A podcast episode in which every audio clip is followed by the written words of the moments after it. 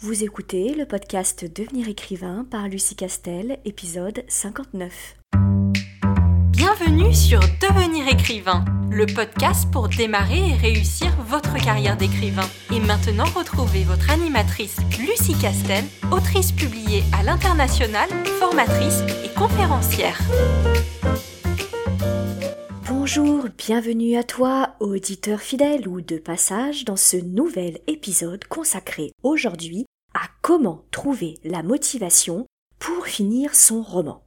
Avant d'évoquer ce sujet plus qu'intéressant, je précise que tu peux trouver tout le programme de notre formation Devenir écrivain sur licar.fr slash programme.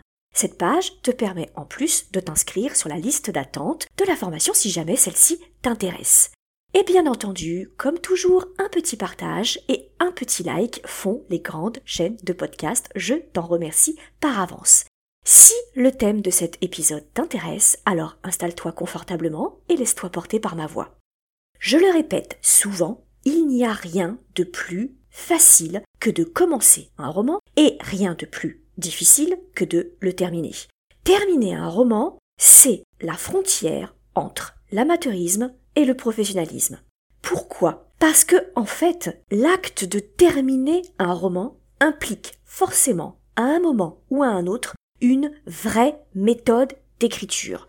L'écriture spontanée, l'écriture au fil de l'eau, l'écriture à la vas-y que je te pousse et l'écriture de bon alors on verra où je vais, on verra comment ça termine, euh, je demanderai à ma muse et je demanderai à mes personnages. Ça va très très bien pour la première partie du manuscrit, c'est-à-dire tant qu'on met en place les choses, tant qu'on présente le monde, tant qu'on présente les enjeux, tant qu'on présente les personnages principaux, mais à partir du moment où on fait cette bascule et on commence à tirer un peu les ficelles et à s'en aller vers le dénouement, c'est là que ça coince. Et c'est là que on entend dire, bah ça fait des années que j'ai un roman à terminer, que j'ai un roman dans le tiroir, j'en suis aux trois quarts, j'en suis à la moitié et je suis bloqué, je n'arrive pas à le terminer. Parce qu'en réalité, ce qui, encore une fois, fait la différence entre l'écriture de hobby, et il n'y a pas de jugement de valeur, c'est très bien, c'est un hobby qui est vraiment génial et qui fait beaucoup de bien à l'âme et à la personnalité, et l'écriture professionnelle, c'est-à-dire lorsque on envisage de terminer un manuscrit et de le transmettre à un éditeur professionnel pour être publié, ou alors qu'on se destine à l'auto-édition.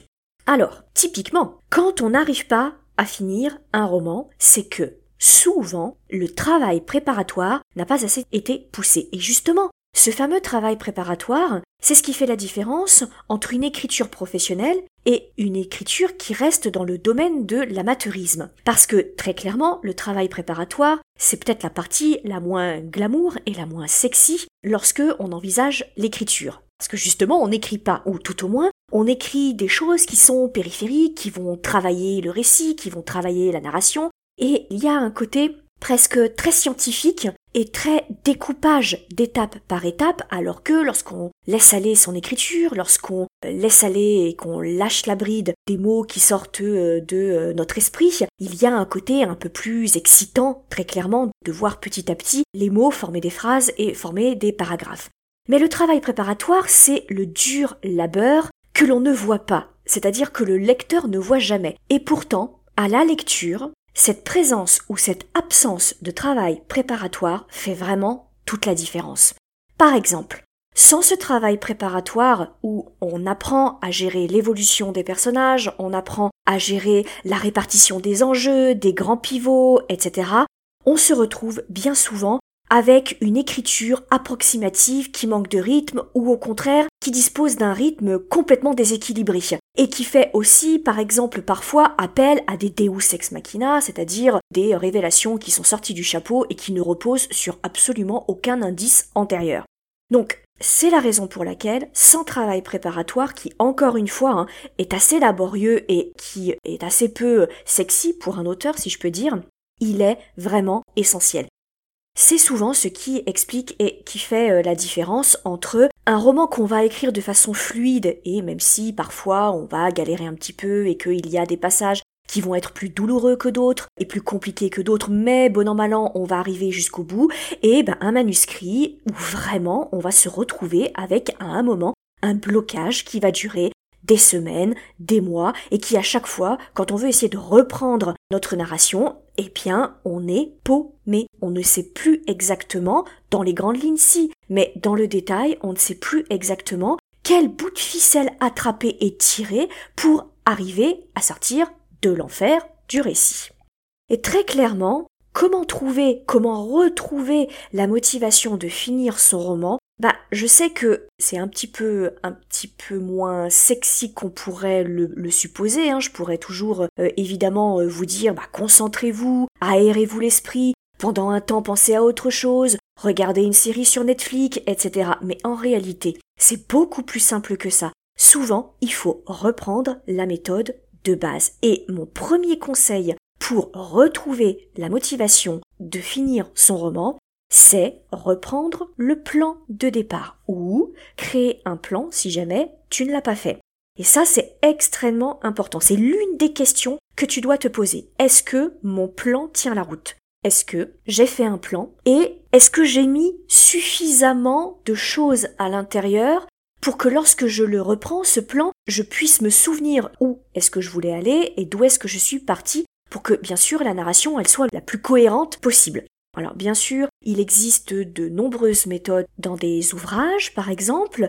Beaucoup sont euh, d'origine anglo-saxonne, malheureusement, donc il faut parler un petit peu euh, anglais. Mais quoi qu'il arrive, au minimum, il faut que, au départ, vous vous demandiez quels vont être les grands temps, les grands pivots, les grands bouleversements qui vont amener euh, le protagoniste d'un point A, c'est-à-dire son contexte de départ, à un point B parce que ça permet ainsi de cadencer le roman et, d'éviter qu'il soit complètement déséquilibré, de se retrouver avec toute l'action et tous les grands enjeux dans le dernier tiers, hein. donc du coup on n'aura même pas le temps d'apprécier euh, l'intensité de ces pivots parce qu'il y en aura tellement que du coup euh, le lecteur va être complètement euh, dépassé, et surtout le fait de les prévoir à l'avance fait que tu ne seras jamais trop longtemps coincé, parce que ce que tu vas faire, c'est que tu vas reprendre ton plan et tu vas dire bon alors j'en suis où? Tiens, je suis entre euh, le grand bouleversement numéro 2 et le grand bouleversement numéro 3, juste avant mon dénouement. Donc, je me rassemble et je vois ce qu'il faut que j'écrive, les scènes qui doivent intervenir pour annoncer ce bouleversement numéro 3 ou ce dénouement euh, par exemple. Donc tu as quelque chose sur lequel te raccrocher, tu as une boussole, il faut toujours avoir une feuille de route. Et à toi de voir de quelle façon est-ce que tu rédiges cette feuille de route. Soit elle est très très très développée, donc c'est-à-dire que tu fais un plan très détaillé, tu découpes par chapitre, à l'intérieur des chapitres tu mets exactement ce que tu dois dérouler dans ce chapitre, ce qui doit arriver à ton protagoniste, ou quels sont les indices que tu dois euh, distiller dans ce chapitre, ou alors au contraire tu restes sur quelque chose de très général, et euh, là tu vas uniquement donner le grand thème, par exemple dispute euh, du héros avec sa mère, découverte de la mort de son mentor, que sais-je, donc quelque chose de beaucoup plus, euh, beaucoup plus général. Il n'y a pas de bonne ou de mauvaise méthode, mais il y a surtout la tienne. Néanmoins, il faut quand même au minimum que tu aies une feuille de route peut-être ultra résumée, d'accord, mais avec les grands moments durant ta narration, durant ton récit, de sorte que quand tu finis par être complètement bloqué et que tu n'arrives pas à terminer ton histoire, tu puisses revenir à ce plan et te redemander, bon, est-ce que ce que j'avais prévu au départ, c'est toujours ce que je veux faire? Ou au contraire, est-ce que arrivé là où j'en suis au niveau de la narration, je voudrais faire quelques changements et auquel cas tu reprends ton plan et tu te redemandes bon, sur le dernier quart ou la deuxième moitié ou le dernier tiers de mon livre, voilà ce que je voudrais qu'il arrive à mon protagoniste ou comment, de quelle façon je voudrais que la narration elle termine de se dérouler.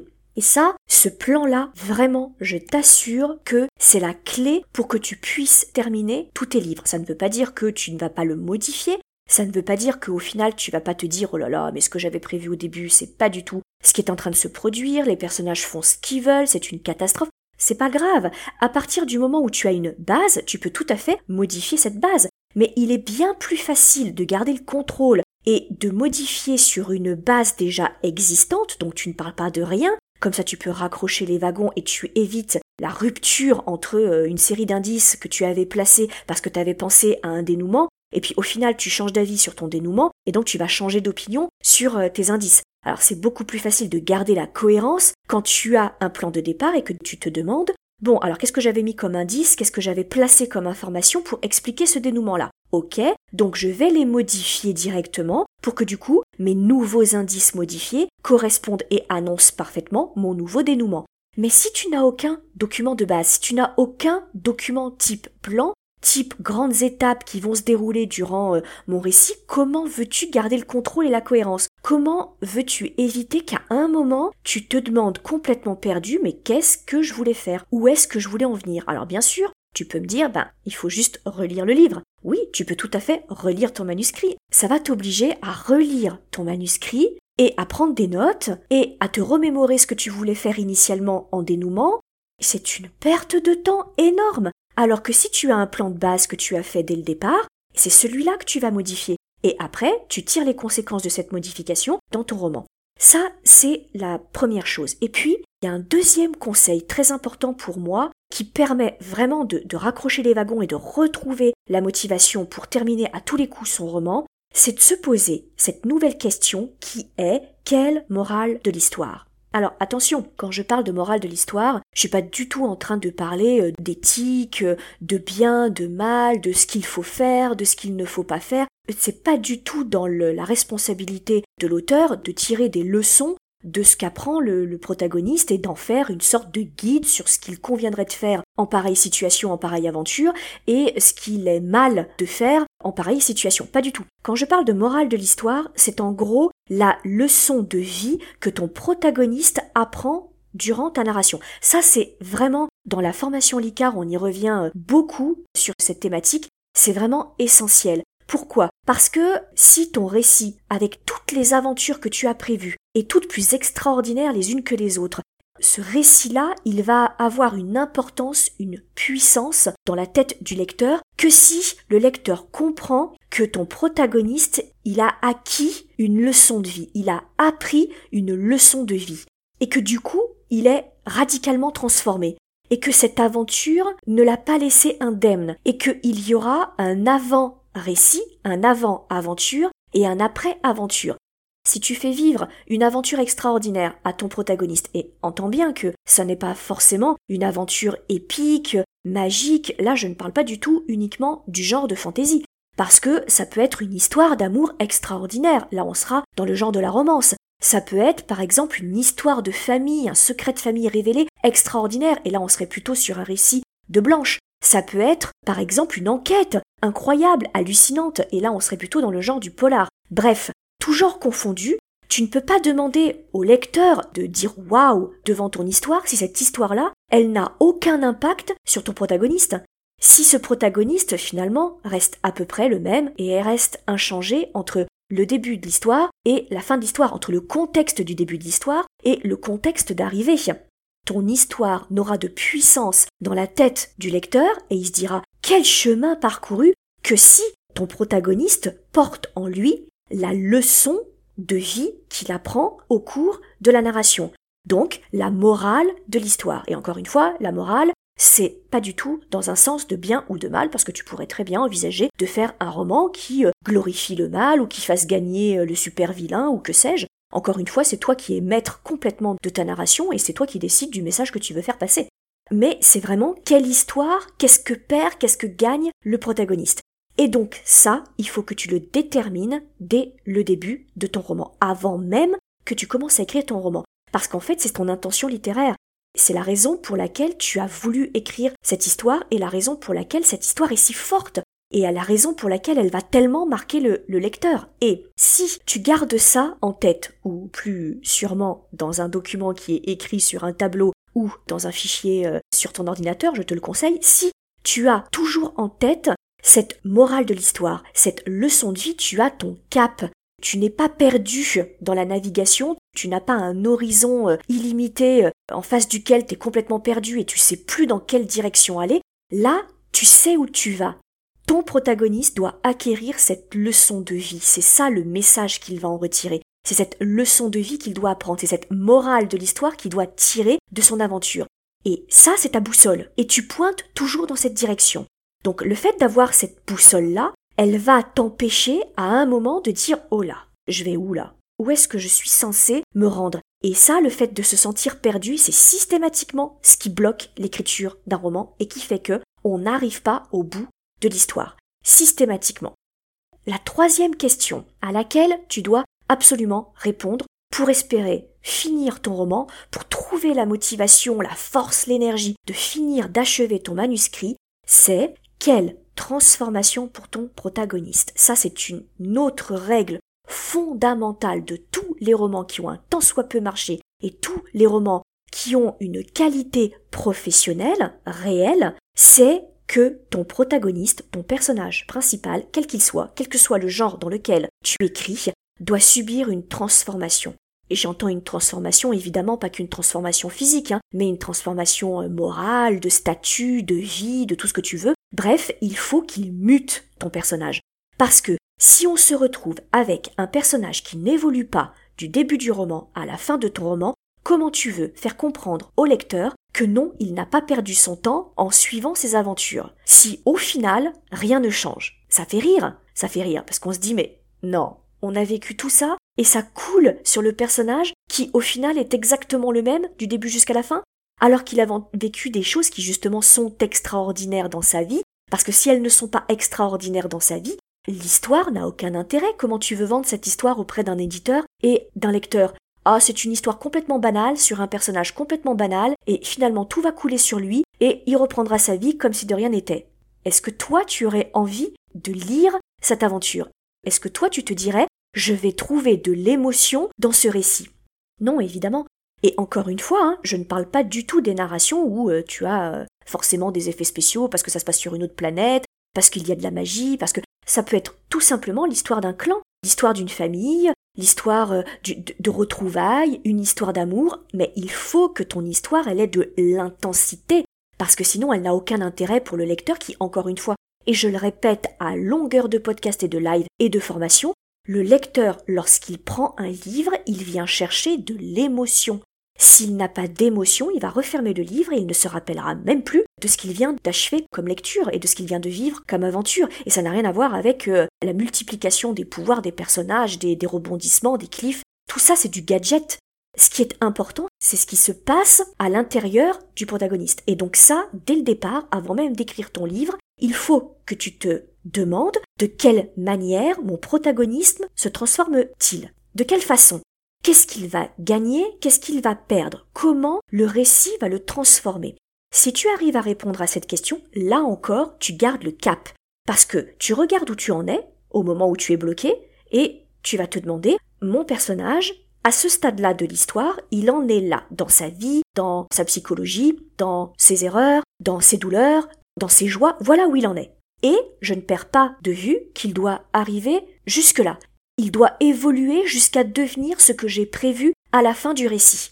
Donc là encore, qu'est-ce que tu fais? Tu fixes un cap, tu gardes une boussole. Et ça, c'est extrêmement important. Et je le répète parce que j'ai encore vu euh, il y a pas très longtemps un, film qui s'appelle Jupiter Ascending qui euh, a été euh, tourné et fait par les sœurs Wachowski qui d'habitude font des choses extraordinaires hein, parce qu'elles ont notamment fait Matrix. Mais bon bref, et pour la faire courte, une jeune fille qui est euh, femme de ménage parce qu'elle est issue d'une famille quand même très désargentée et qui du coup a du mal à trouver du travail, donc elle est dans cette position-là.